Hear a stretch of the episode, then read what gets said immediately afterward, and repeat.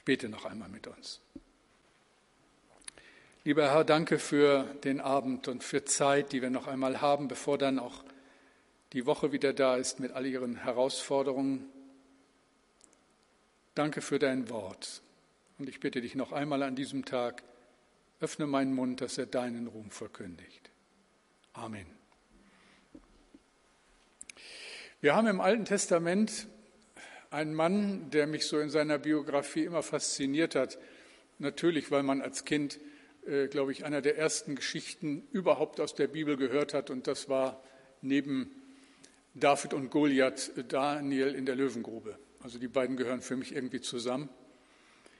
Ein Mann, der im Augenblick höchster Gefahr sehr ruhig bleibt und das tut, was er immer tut. Er sucht die Nähe Gottes ohne Angst und ohne Panik, einfach so. Und das ist für mich ein Vorbild. Wenn man sich nur mal die Situation vorstellt, denke, die meisten von euch kennen die Geschichte. Er wird verurteilt zum Tod durch die Löwen und wird in so einen Löwenkäfig geworfen. Ich habe im Tierpark immer einen Bogen um diese großen Tiere gemacht, wenn sie zu nah ans Gitter kamen. Obwohl ja noch das Gitter dazwischen war, hatte immer einen hohen Respekt vor diesen großen Tieren. Der Mann wird solchen Tieren zum Fraß vorgeworfen und bleibt sehr ruhig dabei. Er weiß, dass seine Feinde ihm ans Leben wollen, dass eben das genau geschieht dann auch, aber er bleibt ruhig und macht das, was er jeden Tag macht im Vorlauf zu diesem Ereignis. Er sucht die Nähe Gottes. Und so mit Blick auf die Predigt vor einer Woche habe ich gedacht, Daniel war wirklich ein Berufener und kein Getriebener. Und ich wünsche mir das so, in kritischen Situationen so ruhig zu bleiben und so überlegt zu bleiben und so ausgeglichen. Und ich denke, es hing damit zusammen, dass Daniel mit Gott in Ordnung war, mit sich selbst in Ordnung war, dass seine verborgene Welt geordnet und versorgt war. Und das wünsche ich mir und das wünsche ich jedem von euch. Dass unsere innere Welt in Ordnung ist und dass wir in der Lage sind, den Stürmen unseres Lebens zu trotzen, die passieren. Gestern mit einem jungen Mann aus unserer Gemeinde gesprochen, Einfach mal so, wir haben lange nicht mehr miteinander reden können. Und der hat mir dann kurz erzählt, was letztes Jahr in seinem Leben, in seiner Familie alles passiert ist. Und wie dankbar er ist, dass wir jetzt 2015 schreiben und er hofft, dass dieses Jahr ein bisschen besser wird als das letzte Jahr. Und ich stelle fest, das ist manchem so gegangen. Mir ja auch ein Stück weit so. Dass man hofft, ein neues Jahr mit neuen Möglichkeiten und ein bisschen leichter als das vorige, aber auch das ist nicht selbstverständlich. Und deswegen wünsche ich mir so sehr, unabhängig von meinen Umständen, wünsche ich es euch, dass wir in der Lage sind, den Stürmen des Lebens zu trotzen. Echt und stark. Ich finde das eine schöne Überschrift über einem Leben, aber ich habe auch so gedacht, wenn wir das nun immer und immer wieder betonen, vielleicht geht es dem einen oder anderen dann auch irgendwann auf den Keks. Man hat ja auch so Vorbehalte gegen, gegen solche starken Überschriften.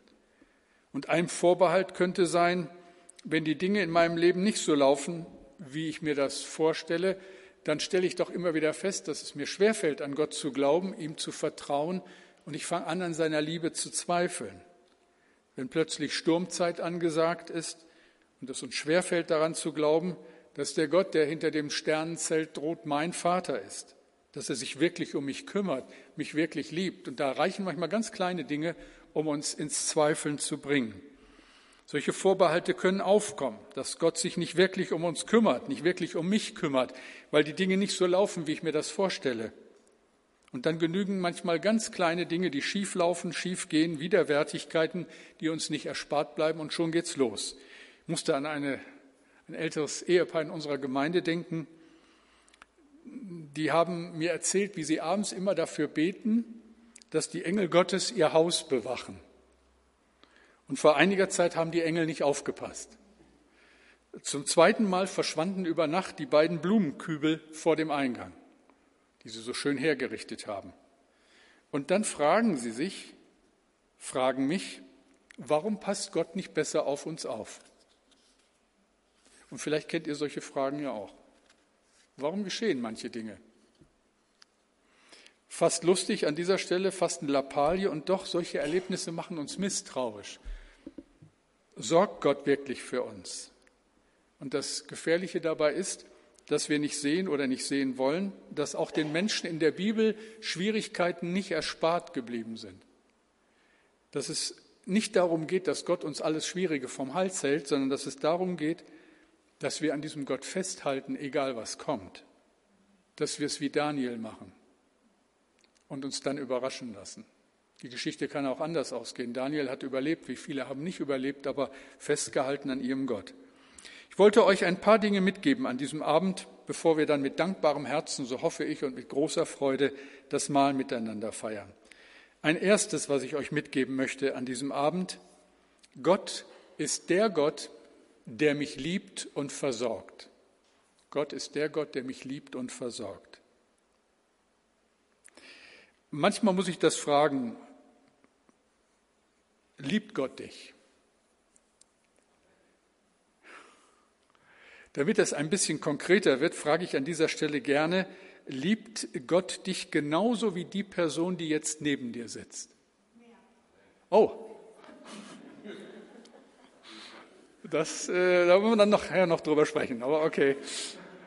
Aber das ist ja nicht so eine selbstverständliche Antwort. Ich will sagen, Jesus liebt mich ganz gewiss, denn die Bibel sagt mir dies. Aber ist das auch so eine Sache, die sich in uns irgendwo gegründet hat, liebt er dich genauso wie mich und mich genauso wie dich? Und ich kann sagen, aufgrund dessen, was in der Bibel steht und was ich hoffentlich verstanden habe, das tut er grenzenlos.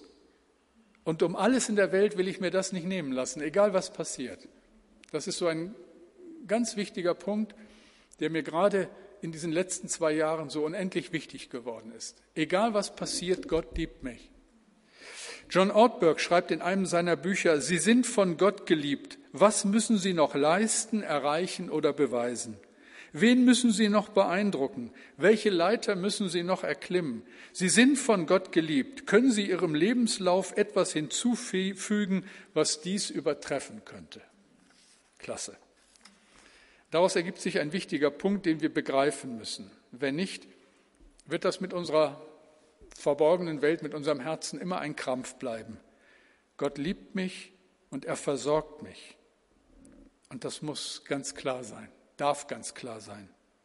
Und wenn das klar ist, dann frage ich mich, frage ich euch, warum fällt es uns so schwer, manchmal dann einfach zu beten, Herr, ich möchte, dass du mich gebrauchen kannst für was immer du vorhast. Ich lass dich nicht los, bis du mich so verändert hast, wie du es willst.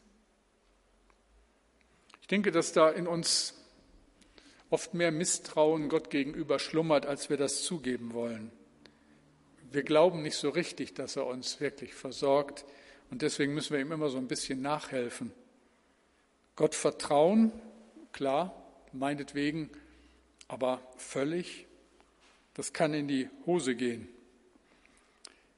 Vor einiger Zeit habe ich mit einem Mann gesprochen, der bald ein Haus bauen will. Und dann hat er mir ausführlich erklärt, was er und seine Frau sich so vorgestellt haben beim Hausbau und wie viel Geld sie zur Verfügung haben und so weiter. Alles, was da so Thema ist. Und dann sagte er etwas, das hat mich sehr berührt. Die haben uns hier angeboten, bestimmte Arbeiten schwarz zu machen. Das würde uns viel Geld sparen und wir könnten den einen oder anderen Wunsch verwirklichen. Aber da habe ich Ihnen gesagt, dass das nicht geht. Und warum auch? Fand ich toll. Echt und stark. Vertrauen, dass es auch, wenn man ehrlich ist, reicht, dass Gott versorgt. Das ist eigentlich nichts Besonderes und sollte selbstverständlich für ein Kind Gottes sein, ist es aber nicht. Für mich nicht, denke ich, und vielleicht auch für dich nicht. Wie oft vertrauen wir der Versorgung Gottes nicht wirklich und ertappen uns dabei, dass wir ihm ein bisschen nachhelfen.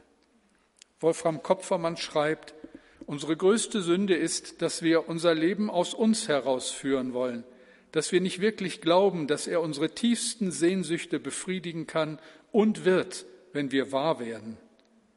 Die tiefste Sünde ist, dass wir Gott nicht glauben wollen, dass er uns liebt und mit seiner Liebe bis in die Tiefe annimmt, dass wir ihm nicht glauben wollen, dass er uns zufriedenstellt und ausfüllt, dass Jesus das Brot ist und nicht ein Stückchen Nachtisch, dass er wirklich Lebenswasser ist, das unseren Durst stillt und dann suchen wir das Leben abseits von ihm auf eigene Methode. Ich glaube nicht, dass wir nach diesem Abendgottesdienst nach Hause gehen sollten, um von nun an souveräne Christen zu werden, sondern dass wir ganz einfach nach Hause gehen, fröhlich, hoffentlich und ein bisschen erleichtert und endlich fangen, anfangen, aus tiefstem Herzen zu beten, Jesus, ich brauche dich. Vom Aufstehen bis zum letzten Augenblick vor dem Einschlafen brauche ich dich. Und selbst im Schlaf brauche ich dich. Ich brauche dich für die schweren und für die leichten Dinge. Ohne dich will ich nichts mehr tun. Das ist das Erste. Wir sind geliebt und versorgt durch den großen Gott, der uns unendlich liebt. Ein zweites. Gott, du bist mein Gott, den ich suche. Wie ist das mit dem Gott, dem wir so täglich begegnen dürfen? Wie vertraut ist er uns? Wie vertraut ist uns sein Wort? Heinrich Kemner, der Begründer des Missionswerkes in Kreling, ja nicht weit weg von uns hier in der Nähe von Walsrode, schreibt in seiner Autobiografie von einem katholischen Theologiestudenten, der zu Gast in einer Bauernfamilie in der Lüneburger Heide war. Und dieser junge Mann bekommt eine Familienandacht mit in dieser Familie und schreibt davon. Und er schreibt Folgendes, jetzt wörtlich. Nach dem Essen reichte man dem Bauern die alte, zerlesene Familienbibel. Mit einer Ehrfurcht und Feierlichkeit, als betrete er einen geheiligten Raum, schlug der Heidjer die Bibel auf. Dann las er das Kapitel der Tageslese, wie ich niemals in meinem Leben mehr die Worte der Heiligen Schrift habe lesen hören. Der Mann stand vor Gott. Jedes Wort war ganz, demütig und echt. Niemals in meinem Leben habe ich solches Beten wieder gehört. Das Jenseitige kam über die Brücke des Gebetes in die Bauernstube. Was ist uns unsere innere Welt, unser Herz wirklich wert? Suchen wir Gott? Daniel ließ es sich nicht nehmen, selbst angesichts bevorstehender Repressalien, angesichts einer bevorstehenden Verhaftung, er ließ es sich nicht nehmen, dreimal am Tag den Herrn zu suchen. Wie gehen wir mit dem Allerheiligsten um? Noch einmal Heinrich Kemner, dieses Urgestein aus Krelingen. Er schreibt, es ist eine merkwürdige Sache, die ich bei mir selber beobachten konnte. Je erholungsbedürftiger man ist, desto hektischer und nervöser wird man. Ja, man bildet sich ein, unentbehrlich zu sein. Wenn man diese Selbsttäuschung nicht durchschaut, wird man erst wach, wenn das Unglück da ist, wenn eigenwillige Entscheidungen gefällt werden, der Herzinfarkt kommt und der Todesengel vor der Tür steht. Soweit Heinrich Kemmler. Von Daniel heißt es, er fiel dreimal am Tag auf seine Knie, betete, lobte und dankte Gott, wie er es auch vorher zu tun pflegte. Also nimm dir Zeit, Zeit für Gott. Es lohnt sich einfach. Anfangs ist es wie eine mühselige Pflicht, aber mit der Zeit wirst du merken, wie unentbehrlich es ist für die Pflege deines Herzens. Und ich erinnere nochmal an Sprüche 4,23, so ein Vers, der uns ja auch durch diese Zeit begleitet. Behüte dein Herz mit allem Fleiß, denn daraus quillt das Leben. Behüte dein Herz mit allem Fleiß, denn daraus quillt das Leben. Ich denke, die vielen Jahre persönlicher Nachfolge, die Jahre auch als Pastor in dieser Gemeinde, die haben mir eins sehr deutlich gemacht. Und deswegen rede ich da auch immer wieder von. Ich weiß einfach keinen besseren Weg zu einer wirklich innigen Beziehung zu Jesus, als dass ich meinen Geist, mein Herz immer wieder füllen lasse mit dem Wort Gottes. Und ich stelle fest, das ist nie abgestanden, nie alt und selbst nicht einmal wirklich bekannt. Ich lese mal wieder die ganze Bibel fortlaufend im Moment. Und jetzt habe ich gerade den Epheserbrief und den Kolosserbrief und den Philipperbrief gelesen. Ich muss euch gestehen, Viele Verse kamen mir vor, als würde ich sie zum allerersten Mal in meinem Leben lesen. Und ich bin nun lang genug Pastor. Und Epheser und Kolosser und Philippa sind die zerlesensten Seiten in meiner Bibel. Aber das ist das Wort Gottes. Und es spricht immer wieder in neuer Weise zu mir. Jemand hat mal gesagt, die Bibel ist der beste Ratgeber für randvollen Lebensgenuss, der jemals geschrieben worden ist. Amen dazu. Ich musste an Josua denken, in der Zeit, in der Israel im gelobten Land angekommen war und alles neu geordnet werden musste. Josua, der alt gewordene, in Ehren alt gewordene Anführer des Volkes, ruft alle Verantwortlichen aus den Stämmen zusammen und redet ganz eindringlich mit ihnen, gibt ihnen alles mit, was sie jetzt beachten müssen. Und dann schließt er mit einem Bekenntnis, das eine Aufforderung ist. Josua 24, 15. Gefällt es euch aber nicht, dem Herrn zu dienen, so wählt euch heute, wem ihr dienen wollt. Den Göttern, denen eure Väter gedient haben, jenseits des Stroms, oder den Göttern der Amoriter, in deren Land ihr wohnt. Und jetzt kommt's. Ich aber und mein Haus, wir wollen dem Herrn dienen. Haben wir gerade noch gesungen. Haben wir gar nicht abgesprochen, Daniel. Woher wusstest du das wieder? Ich glaube, ich hatte dir den Bibelvers gemählt, ne? Auch nicht. Ha, schön. Sowas nannten wir früher Geistesleitung. Gordon MacDonald erzählt in einem seiner Bücher von einem amerikanischen Piloten, der über Vietnam abgeschossen worden war. Er geriet in Gefangenschaft und erlebte am eigenen Leib, das damit verbundene Elend. Dieser Mann war in seinem Leben selten zur Kirche gegangen, seine Frau und seine Kinder wohl, aber er hatte dazu nie Lust gehabt, weil er viel zu beschäftigt war und einfach keine Zeit hatte. Und nun war er in diesem Lager und sah jeden Tag den Tod und das ganze Leid. Und er schreibt über diese Zeit als Zeugnis. Mein Hunger nach geistlicher Nahrung übertraf bald meinen Hunger nach einem Steak. Ich wollte gerne mehr über das ewige Leben wissen. Jetzt wollte ich über Gott, Jesus und die Kirche reden. Aber in unserem Gefangenenlager, das wir Herzeleid nannten, gab es in der Einzelhaft keine Pfarrer, keine Religionslehrer, keine Bibel, kein Gesangbuch und keine Glaubensgemeinschaft, um mich zu leiten und zu unterstützen. Ich hatte die geistliche Dimension meines Lebens total vernachlässigt. Ich brauchte das Gefängnis, um zu begreifen, wie leer ein Leben ohne Gott ist. Dieser Mann brauchte die schrecklichen Erfahrungen der Kriegsgefangenschaft zu entdecken, um zu entdecken, dass er das Wesentliche in seinem Leben vernachlässigt hatte. Deshalb noch ein drittes. Es geht um den Gott, dem mein Ja gilt. Gott liebt uns, versorgt uns, das steht fest. Nehmt das bitte mit. Und ich glaube, hier liegt der Schlüssel für alle Veränderungen in unserem Leben. Nicht ein ständiges Du musst, du musst, du musst, sondern Gott liebt mich. Und das zieht nach sich, dass sich unser Leben verändert. Gott gesteht mir seine Liebe und beweist sie jeden Tag in seiner Sorge um mich. Und ich denke, nur wir selber können das Happy End verhindern. Ihr wisst ja, so bei allen Liebesgeschichten auf dieser Welt gibt es nur ein Happy End, wenn beide Ja sagen. Ich liebe Happy Ends aber nicht alles geht so gut aus. Und das hat seine Gründe. Ich selber zehre bis auf diesen Tag von einem Happy End und ich wage gar nicht darüber nachzudenken, was geworden wäre, wenn es keins geworden wäre. Es ist jetzt 41 Jahre her und es fiel mir jetzt Weihnachten wieder ein. Habe da meiner Frau gar nichts von erzählt. Aber es war plötzlich wieder da. Weihnachten 1973. Ich habe meine Freundin mit einem alten, klapprigen VW Käfer abgeholt und wir sind in die Innenstadt von Mörs gefahren, da komme ich her, am Niederrhein. Ich habe ein offenes Lokal gesucht, wo ich ihr etwas Wichtiges oder besser sie etwas Wichtiges fragen wollte. Aber wir haben an dem Tag kein Lokal gefunden, das in Mörs offen war. Alles war zu. Und schließlich haben wir vor dem kleinen Mörser Schloss gehalten, sind im Käfer sitzen geblieben und ich habe zu ihr gesagt, Esther, ich liebe dich. Willst du meine Frau werden?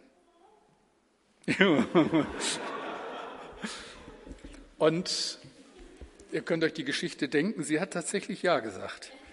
Und wir haben uns damals am Weihnachtstag verlobt in einem kleinen Käfer. Und seitdem sind wir zusammen. Und das ist gut so, finde ich heute noch. Ich habe ihr meine Liebe gestanden und sie dann gefragt. Aus uns beiden ist nur etwas geworden, weil sie Ja gesagt hat. Wenn sie Nein gesagt hätte, gut, dass das rein hypothetisch ist. Unsere Motivation, uns endlich mehr um unser Herz, unsere innere Welt zu kümmern, kann nur aus dem Wissen und aus dem Vertrauen kommen, dass dieser große Gott uns liebt und versorgt.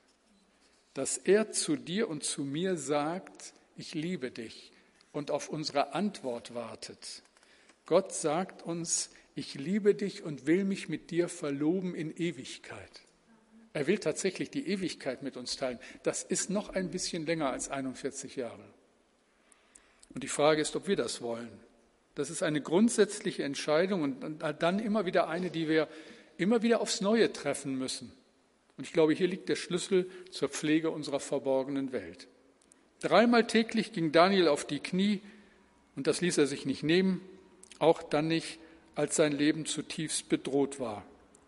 Und ich frage mich, könnte es nicht sein, dass wir unsere Zeit mit Gott, die Pflege unserer verborgenen Welt über weite Strecken unseres Lebens vernachlässigt haben und daraus resultiert eine Menge Unruhe, eine Menge Angst, eine Menge Verunsicherung. Und wie gnädig, dass wir jederzeit neu anfangen dürfen, immer und immer wieder. Und Gott wird nicht müde, es wieder und wieder mit uns zu versuchen. Und ich sage nur, was für ein Herr, was für ein Gott.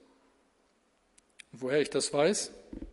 Nun, die Bibel ist voll davon. Ein bisschen was davon habe ich euch erzählt. Und nicht zuletzt hat unser guter Herr das Abendmahl gestiftet, um uns daran zu erinnern. Und es ist so gut, dass wir es heute Abend feiern dürfen, hier im Rahmen dieses Abendgottesdienstes, dieses Feierabends. Jesus lädt uns ein, immer und immer wieder, und bietet uns Vergebung und Neuanfang an, auch an diesem Abend. Deshalb freut euch auf dieses gemeinsame Mahl. Genießt und schmeckt und seht, wie freundlich der Herr ist. Beten wir.